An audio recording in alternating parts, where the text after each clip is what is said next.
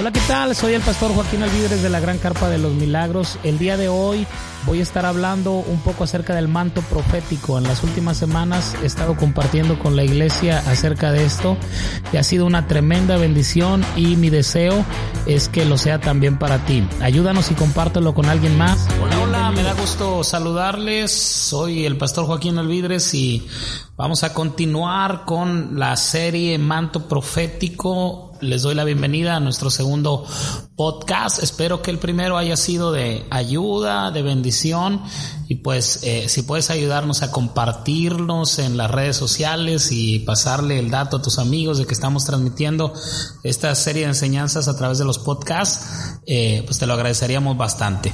En la primera emisión vimos del punto número uno al cinco. Espero que los tengas bien presentes. Ahora quiero hablar eh, otros cinco puntos importantes cinco aspectos importantes acerca del, del manto profético que, como lo decía en la primera emisión, a veces la iglesia se toma la libertad de decidir. Bueno, al decir iglesia eh, me refiero al, liderazgo de la iglesia, quien, quien está dirigiendo eh, las diferentes congregaciones, se toma la, la, libertad de decidir si quieren o no quieren el manto profético como si fuera algo opcional, como si fuera algo de que nosotros pudiéramos decidir si lo utilizamos o no, pero créeme que eh, yo me he llevado una, una tremenda sorpresa eh, en, en, estar estudiando este asunto de, del manto profético en los últimos meses ya que lo he estado compartiendo con la iglesia, me he llevado una, una tremenda sorpresa al ver lo imprescindible que es el, el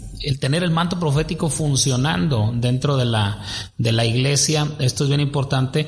Eh, como, como ha habido mucho problema en, en esto, no lo podemos negar ni podemos tapar el sol con un dedo y decir que, que no ha pasado nada. Claro que ha pasado.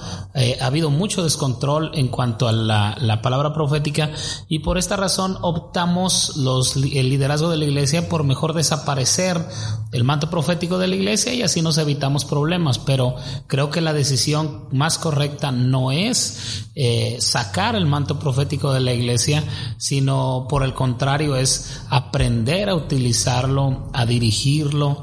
Eh, hay, un, hay un versículo que me parece a mí bien, bien importante en la Biblia. El apóstol Pablo escribe en Efesios 2, 19 y 20, dice, de modo que ya no son extranjeros eh, ni advenedizos, sino con ciudadanos de los santos y miembros de la familia de Dios. Y luego dice el verso 20, edificados sobre el fundamento de apóstoles y profetas, siendo la principal piedra del ángulo Jesucristo mismo. Y luego sigue diciéndose, en quien todo el edificio bien coordinado va creciendo hasta llegar a ser un templo santo del Señor. Entonces, eh, eh, de primera mano el liderazgo dice, no, pues mm, ¿para qué batallamos con el manto profético? Los profetas son problemáticos, vamos a sacarlos pero si no fuera importante el, manto profético, la unción profética en la iglesia, créeme que Dios no la hubiera eh, traído a la iglesia. Eh, tenemos gente tan poderosa en, en, la Biblia que se movía en la unción profética, en el manto profético, y que, como te lo explicaba en, en Efesios 4, cuando mencionan los cinco ministerios, habla del ministerio de profeta. En, en Corintios 12, donde habla de las operaciones del Espíritu, habla de la operación de profeta. En, en Romanos 12, donde habla de los dones motivacionales, habla que hay un don de profeta. Entonces, es, es el único que aparece en las tres ámbitos. Entonces, esto es serio, esto es importante, tenemos que darle esa importancia. El asunto es este. Voy a decir algo que va a causar mucho ruido y, e incluso puede llegar hasta causar polémica si, si no me escuchas de una manera correcta. ¿Por qué un pastor normal no quiere o se asusta con el manto profético, no quiere eh, involucrarse en esto, es muy sencillo, porque el profeta es mayor que el pastor. En cuanto a los ministerios y la función de los ministerios, la función del profeta es mayor. La Biblia no dice edificado sobre el fundamento de pastores y evangelistas.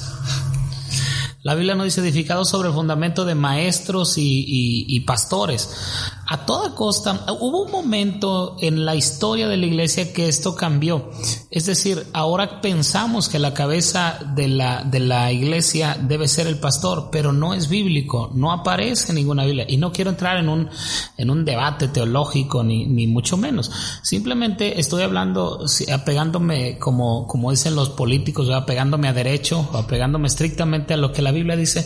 La Biblia no muestra una iglesia pastoral en ninguna parte. Si yo te digo, mencióname el nombre de un pastor en la Biblia, pastor como ministerio, no como pastor que cuidaba ovejas, pues van a mencionar a varios, pero hablo de, un pastor eh, como ministerio, no lo encontramos, pero si te digo, mencióname el nombre de algún apóstol o de algún profeta, pues vas a, la lista va a ser, va a estar buena, ¿verdad? Hay varios apóstoles, hay varios profetas, porque la, la estructura de la iglesia, según Dios, no según la religión, no según lo que nos heredaron, sino según la Biblia, según lo que Dios estableció en la Biblia, es el fundamento son apóstoles y profetas. Entonces, ¿quién no se asusta y establece una unción profética en su entorno, pues un ministerio que sea mayor al del profeta, y en este caso es el del apóstol. Entonces, cuando la iglesia está establecida sobre fundamentos apostólicos, entonces no le teme a la palabra profética no le teme a ese manto, no le teme a ese tipo de manifestación, sino que lo, lo, lo establece de una manera correcta, educa a la iglesia para saber moverse, educa a los profetas para hablar y educa a la iglesia para escuchar.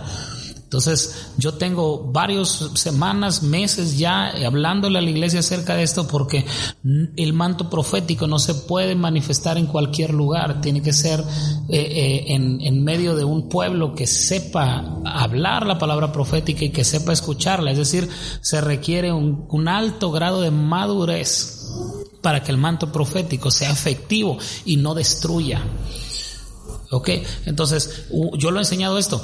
Una palabra profética es ilegal si no está aprobada, avalada o legalizada por el manto apostólico. Entonces, cuando en la iglesia no hay una unción apostólica, si no hay una unción pastoral y se levanta un manto profético, hay división eso va a terminar mal, va a haber, va a haber problemas. ¿Por qué? Porque un pastor no puede controlar un manto profético, no lo puede pastorear correctamente, no lo puede dirigir, eh, mientras que la unción apostólica sí lo puede hacer.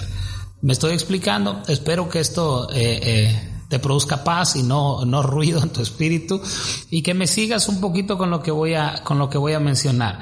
Que aquí arranco con, con, los, con los puntos, espero poderlo hacer en los, en los minutos que me quedan. Cada podcast va a ser de 30 minutos eh, aproximadamente, entonces eh, tengo el, eh, el, tiempo contado, ¿verdad? Pero ahorita me van a indicar cómo vamos avanzando en, en el tiempo. El número, el siguiente número, el, el número 6, o el primero en este, en este eh, sección, pero bueno, como estamos haciendo la serie, el número 6 sería si aumenta la fe, crece el manto profético. A veces el manto profético no crece porque no se incrementa la fe. Eh, eh, hay, algunos casos, cuando hablamos de fe, híjole, podría ser toda una serie de podcasts hablando solo acerca de la fe. Eh, creo que muy pocas cosas puedes hacer en el reino si no tienes fe. Entonces, cuando, cuando hablamos de que si aumenta la fe, crece el manto profético, esto es muy interesante y quiero hablar Romanos 12, 6 eh, dice, de manera que teniendo diferentes dones según la gracia que nos es dada, si el de profecía, úsese conforme a la medida de la fe. No puede crecer la unción profética si no crece la fe. Entonces, hay, hay algo bien interesante. La iglesia ha transmitido esta idea. No importa el tamaño de tu fe, Incluso decimos, si tuvieras fe del tamaño de un grano de mostaza, tú le dirías a este monte, no dice del tamaño de un grano de mostaza, dice si tuvieras fe como el grano de mostaza. La, la, parábola del grano de mostaza es bien interesante cuando Jesús la habló, después la explica y dice en, en, otra parábola, dice, el reino es como el grano de mostaza, que a la verdad es la semilla más pequeña, pero una vez que la siembra se convierte en un gran arbusto, pero luego llega a ser un gran árbol donde los pájaros eh, ponen su nido. Es decir, cuando dice si tuvieras fe como el grano de mostaza, no se refiere a que la fe sea pequeña, Se refiere a que la fe es progresiva, que la fe es creciente, que la fe avanza, que la fe, si tú tienes el, mismo, el mismo nivel de fe ahorita que, que tenías eh, hace, hace un tiempo atrás, o sea, es decir, si hoy crees por lo mismo que estuviste creyendo hace 10 años, entonces tu fe no ha avanzado, tu fe no ha crecido, tu fe se alimenta de lo imposible, tu fe se alimenta de problemas, tu fe se alimenta de, de, de, de oposición cuando tú te levantas en fe y comienzas a hacer cosas, tu fe comienza a crecer. Entonces, al crecer tu fe, entonces crece el manto profético, crece la palabra profética. Dios comienza a hablar en otro nivel. ¿Qué es la palabra profética? No es otra cosa que Dios hablándole a la iglesia. Es Dios trayendo revelación a la iglesia. Esa es la palabra profética. En ocasiones le, hemos hecho muy místico esto y lo voy a, hablar un poquito más adelante, pero la intención no es hacerlo mística, la intención es hacerla clara, práctica, fácil de usar. Entonces, eh, ¿qué es la palabra profética? Es Dios hablándole a la iglesia. Entonces, entre más crezca la fe de la iglesia, pues la, Dios puede hablar cosas mayores, Dios puede hablar cosas mejores, Dios puede llevarnos a, otros niveles. Entonces, es, es bien importante no intentar hacer crecer el manto profético mejor crece la fe y el manto profético va a crecer. Dios te va a hablar en otro nivel, Dios te va a hablar cosas mayores. Muchos están esperando que Dios les diga que se vayan al África a predicar y ni siquiera le, le, le comparten al vecino que tiene enfrente. Eh, nosotros, eh, toda la gente que está cerca de nosotros, que nos conoce, sabe eh, lo que Dios está haciendo aquí, pero quiero mencionarlo para la gente que no tiene contacto con nosotros, pero la, la, la iglesia que yo pastoreo se llama la Gran Carpa de los Milagros. y me han preguntado, ¿y por qué se llama así? Pues porque estamos en una carpa que está grande y donde Dios hace milagros. Entonces, por, por lo tanto, como no tenemos un edificio en sí como iglesia, sino es una carpa que está instalada siempre, la gente pasa y ve la carpa y como que es un imán para ellos, les atrae el estar aquí todos los días, todo de ahorita hace un momento un, joven estuvo acá pidiendo ayuda porque estaba pensando en suicidarse y viene pidiendo ayuda y, viene, entonces, eh, eh, lo que trato de decirte es muchos muchos quieren que Dios les hable cosas hacia hacia eh, hacia la grandeza y claro que Dios piensa en grande pero sin embargo primero tienes que ser fiel en lo que tienes enfrente para poder ser fiel en algo en algo mayor. Y cuando eres fiel en lo poco vas a ser puesto en lo en lo mucho y Dios te va a llevar allá. Entonces la palabra profética no va a ir por encima del nivel de fe que tú estés desarrollando en tu vida. Entonces no le pidas a Dios que te hable cosas mayores, mejor aumenta tu fe. Eh, me parece algo paradójico, yo se lo he enseñado a la iglesia en, en algunas ocasiones, eh, eh, Dios le habló en, en dos ocasiones, una vez, a lo mejor aquí me voy a, equivocar un poquito en los datos, pero lo que quiero es mostrarle esta verdad que aparece en la Biblia, porque no lo tengo aquí ni escrito ni en, ni en las citas, pero creo que tú te vas a recordar, la mujer sirofenicia, y el centurión romano. Cuando le piden, la mujer sirofenicia le dice, eh, eh, Jesús sana a mi hija que está a punto de morir en mi casa y Jesús le dice, eh, no es bueno quitarle el pan a los hijos y, dárselo a los, a los perrillos y ella le dice, bueno, pero aún de las migajas que se caen de la mesa se alimentan los perrillos y Jesús le dice, wow, ni en todo Jerusalén he hallado tanta fe no halagó la fe de la mujer, halagó el tamaño de la fe. Dijo, ni, en todo Jerusalén he hallado tanta fe. Y luego el centurión romano, que le dijo, solo da la palabra y mi siervo sanará. Y le dijo, grande es tu fe. Otra vez está halagando el tamaño de la fe que ellos están mostrando. Sin embargo, en varias ocasiones les dice a sus discípulos, hombres de poca fe. Eh, eh, es algo paradójico. La mujer sirofenicia lógicamente no era judía, el centurión romano no era judío, era extranjero, y los que sí eran judíos eran los discípulos, los que sí eran de su pueblo, de su estirpe, eran los discípulos, y a ellos les dice eh, hombres de poca fe, y aquella le dicho ni en todo Jerusalén me ha dado tanta fe, y al otro le dijo, grande es tu fe.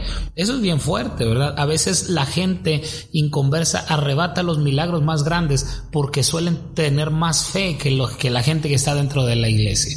Entonces, eh, eh, lo, que, lo que yo quiero dejar bien, bien sentado en este, en este punto es, es esto. No trates de aumentar el manto profético, no, no trates de hacer que Dios te hable cosas mayores. Mejor aumenta tu fe y la palabra profética va a venir en mayor, en mayor nivel. Punto número siguiente, el 7.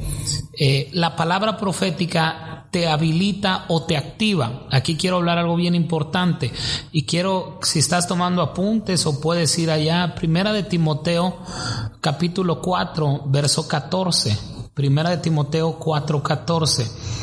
Mira, dice, no descuides el don que hay en ti que te fue dado mediante profecía con la imposición de las manos del presbiterio.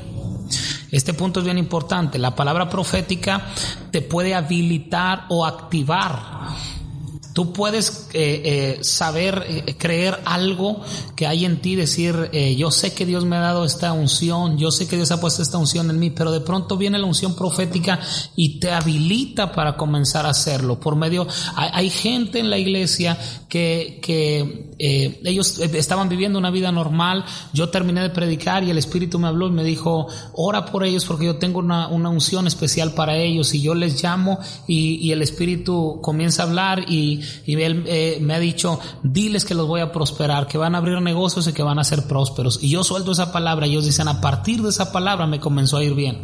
A partir de esa palabra comencé a prosperar. A partir de que, de que vino la palabra profética de Dios sobre mi vida, otra, otro, cambió mi situación, cambió mi estado. ¿Por qué? Porque la palabra profética tiene la habilidad de, de, de activarte, de, de habilitarte para hacer ciertas cosas que en tu propia fuerza no lo puedes hacer, que naturalmente no lo puedes hacer. Entonces viene la palabra profética y te habilita en lo sobrenatural y puedes moverte. Hacías negocios en lo natural y no te salían, pero luego viene la palabra profética y te habilita y en lo sobrenatural puedes hacer lo que no podías hacer. Me estoy explicando. Eh, el asunto es este. Esto es lo más, lo más, eh, el punto fino que quiero, que quiero, eh, al que quiero llegar porque suele la palabra profética, va a haber un punto más adelante, eh, el, profeta suele brincarse las trancas, si, si me permite decirlo de esa manera, a lo mejor soy muy, muy extraño, pero eh, lo que trato de explicar es, eh, suelen irse más allá y un profeta o alguien que tiene un mando profética va a empezar a, a repartir dones y ministerios y comenzar a decir, tú naciste para esto y Dios te da esta otra palabra y Dios hace esto otro, pero la, la, lo que está diciendo ahí al final es bien importante. Dice, eh, con la imposición de las manos del presbiterio. Esto es, es, muy interesante. Es decir, la palabra presbiterio, eh, eh, yo sé que suena un tanto religioso la cuestión, pero yo la quiero utilizar para, para enseñarte esto. Al utilizar la palabra presbiterio, está hablando de un nivel de autoridad Sí, o sea, no está diciendo que cualquiera que te profetice te puede habilitar o te puede activar, sino gente que está en autoridad sobre ti. No cualquiera lo puede hacer. No cualquiera puede habilitarte. La palabra profética lo hace por medio del presbiterio, por medio de la autoridad. Todo lo que se haga, Dios no, no, no está obligado a respaldar lo que el profeta se le ocurrió decirte. Dios está obligado a respaldar su palabra y la autoridad que él ha delegado sobre personas que están sobre ti, que tú decidiste el, el someterte a esa, a esa autoridad. ¿Me estoy explicando? Entonces, sí habilita, sí activa, pero cuando es hecho en el orden de autoridad correcto. ¿Está bien? Me apuro porque el tiempo me va a empezar a, cobrar aquí factura. El siguiente punto, el número 8, que es el tercero en esta, en esta sesión, ¿verdad? Pero ya no quiero rebrujarles. El punto número 8, la palabra profética es inspirada por Dios. Quiero que vaya conmigo o que escuche esta declaración de segunda de Pedro capítulo 1 y verso 21. Segunda de Pedro 1, 21. Y el, el punto número 8 es, la palabra profética es inspirada por Dios. Es inspirada por Dios. Déjeme eh, leérselo, porque aquí se me trabó mi, mi iPad y necesito eh, correr a otro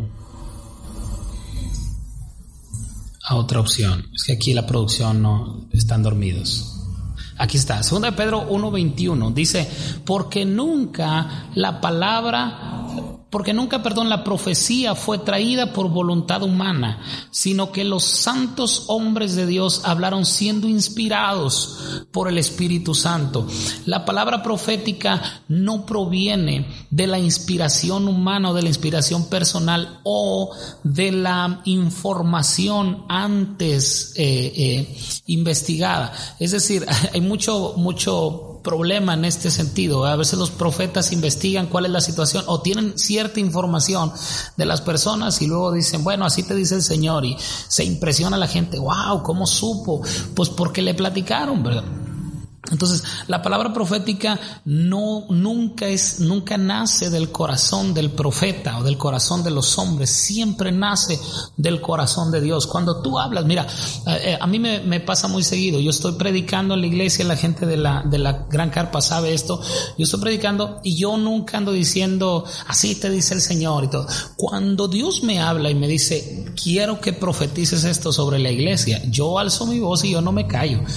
Y no hay margen de error, porque yo sé que Él me lo está diciendo y no estoy hablando de mi emoción, yo no inventé esa palabra, sé que proviene de Dios y la voy a soltar. Y la gente sabe que cuando una palabra profética es soltada desde el altar de esta casa, va a suceder lo que se diga. Y ha pasado muchas veces. La gente se emociona cuando yo suelto una palabra porque saben que esa palabra proviene de Dios, que no lo voy a hacer desde mi emoción y comienzan a venir los testimonios en cascadas porque, porque esa palabra proviene de Dios, porque no me, no lo hago bajo una emoción del momento y yo quiero que esto suceda.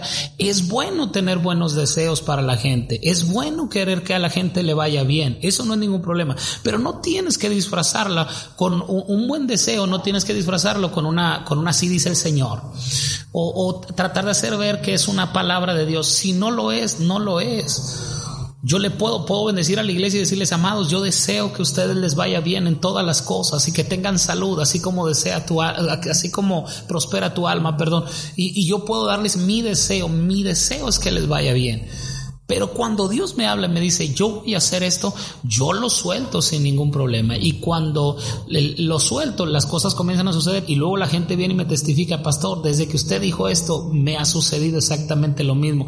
Muchas veces las palabras no se tardan ni 24 horas y ya se comienzan a, manifestar los testimonios de lo que, de lo que Dios eh, habló en ese momento. Y me sorprende porque, porque Dios es bueno y porque eh, eh, porque me emociona el que Dios hable y lo cumpla tan rápido, pero no tenía la menor duda de que iba a suceder porque, porque Dios me dijo que lo iba a hacer. Entonces cuando sucede lo único que digo es gracias a Dios porque Él lo hizo. Entonces la palabra profética debemos tener el, el cuidado de que no salga del corazón del hombre, del corazón del profeta, sino que salga del corazón de Dios. La palabra profética es inspirada por el Espíritu Santo. ¿Ok? Eh, siguiente punto, el, número 9 eh, eh, es el 1 Corintios 13, 2, que dice, este número puente, yo, número 9, perdón, yo lo, lo llamé, es mejor actuar con amor que dar profecía. Primera de Corintios, verso 13 y versículo 2. Primera de Corintios 13, 2. Dice, y si tuviese profecía y entendiese todos los misterios y toda ciencia y tuviese toda la fe, de tal manera que trasladase los montes y no tengo amor, nada soy. Este punto es bien importante porque donde se empieza a manejar, o sea, donde se empieza a liberar la palabra profética, eh, suele suele manifestarse el, mm, la palabra de juicio. Y la gente comienza a emitir juicios y comienza a hablar cosas que son, que son a veces, eh, que no son de edificación ni consolación, ni, ni, ni anima, ni nada de eso, sino que tratan de traer juicio, de destruir. Eh, eh, entonces, mira, sería mejor que actuaras con amor a que fueras un profeta, hombre. Sería mejor que mostraras amor a, tu prójimo y, edificaras con un, con un abrazo a alguien que, que andar dando palabras proféticas por aquí y por allá. A veces pensamos, es que Dios me llamó a hablar la palabra y no me importa a quién le duela y a quién le estime, porque la verdad hiere, la verdad duele. La... Puedes esconderte en lo que tú quieras, ¿verdad? Pero aquí está diciendo que si no tienes amor, no eres nada. Dice, si no tengo amor, nada soy. No eres profeta si no tienes amor. Entonces, lo primero que tiene que mostrar un profeta es amor. Entonces, si tú vas a soltar una palabra sin amor, pues calladito te ves más bonito, ¿verdad? Es mejor eh, no, no, eh, no soltar la palabra, es mejor que, la palabra se quede así a, manifestar una, a representar mal a Dios. ¿Recuerdas ese pasaje cuando el pueblo le pidió a Moisés que, que les diera agua y, Moisés se molestó tanto, Dios le dio una instrucción, dijo, toca eh, con tu vara, toca la, roca y yo les voy a dar agua. Y él, y él se estaba tan, tan irritado, tan enojado, fastidiado, que fue y golpeó la piedra y el agua comenzó a salir, pero eso, eso molestó un poco a Dios y, y por la razón por la que se molestó Dios es porque no estaba representándolo correctamente. Cuando le dijo, hazte un lado y yo destruyo este pueblo, no se quiso quitar. Y ahora que Dios le dice, toca la, piedra, él la golpea. Es decir, cuando Dios estaba de malas, Moisés estaba de buenas. Y cuando Dios estaba de buenas, Moisés estaba de malas. Invirtió los papeles y representó mal a Dios. Y, y, eso es, es, bastante delicado delante de Dios. Entonces, como, como hombres que portamos la palabra de Dios y que predicamos la palabra de Dios, debemos ser cuidadosos de no... Eh, de no hablar juicio eh, en nombre de Dios, sino es mejor mostrar amor que emitir el mejor juicio.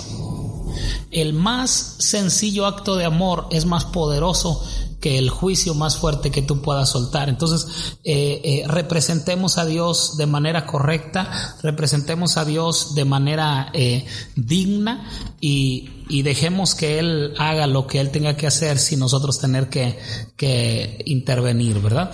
Y el número 10, voy a tocar Apocalipsis 19, 10 Tal vez es un verso muy conocido, por lo menos a la gente de aquí de la, de la Gran Carpa de los Milagros.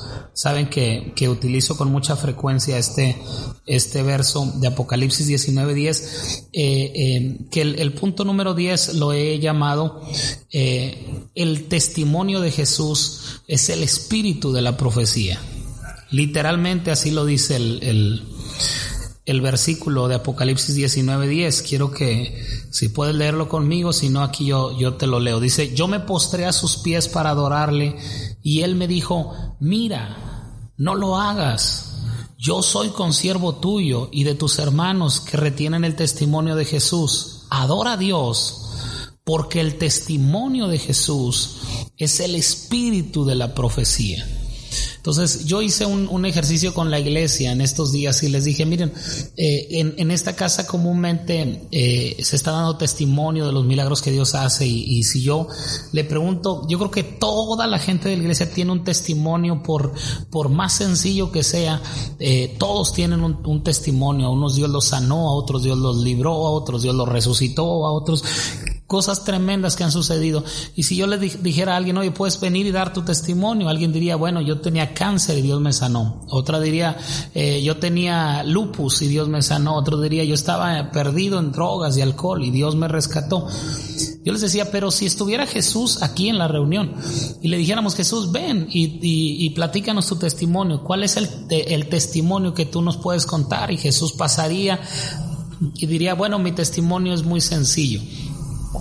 Yo estaba muerto, pero resucité y ahora estoy vivo y pronto voy a regresar por mi pueblo. Es decir, él, él testificaría, él no puede testificar que tendría, que tenía cáncer o que estaba deprimido o que estaba eso, sino él testifica lo que a él le pasó y lo más poderoso que a él le pasó es que él murió, pero resucitó y va a regresar por su pueblo. Entonces, el testimonio de Jesús es el espíritu de la profecía. Es, es decir, lo que trato de decirte es cuando nosotros testificamos un milagro de Jesús, un milagro en nuestras vidas, lo que estamos diciendo es cierto el testimonio, Jesús está está vivo, Jesús sigue vivo. Cuando nosotros decimos que los milagros no existen, que los milagros ya no suceden, lo que estamos diciendo es que Jesús no resucitó.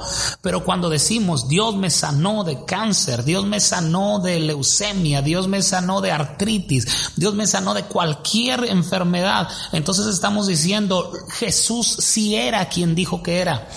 Jesús estaba diciendo la verdad. Él es el Señor. Él es el poder. Y cuando testificamos, se activa el espíritu de la profecía. Es decir, el testimonio más inocente y el testimonio más pequeño que hay puede producir el milagro más grande cuando se testifica la obra de Jesús en nuestras vidas, sanándonos, salvándonos, rescatándonos, restaurándonos, liberándonos. Entonces estamos provocando que le suceda a alguien más. Así es que yo creo que en este momento, mientras tú escuchas este podcast, Dios está sanando tu vida de cualquier enfermedad. La, la, la depresión se, se va, la ansiedad desaparece, los problemas de salud desaparecen, cualquiera que sea, desde la cabeza hasta tus pies, cualquier enfermedad que el médico haya detectado, cualquier diagnóstico que hayan dado en tu contra, hoy yo revierto ese, ese eh, diagnóstico, yo voy en contra de él y declaro la vida de Jesús en ti, declaro salud y sanidad, porque Jesús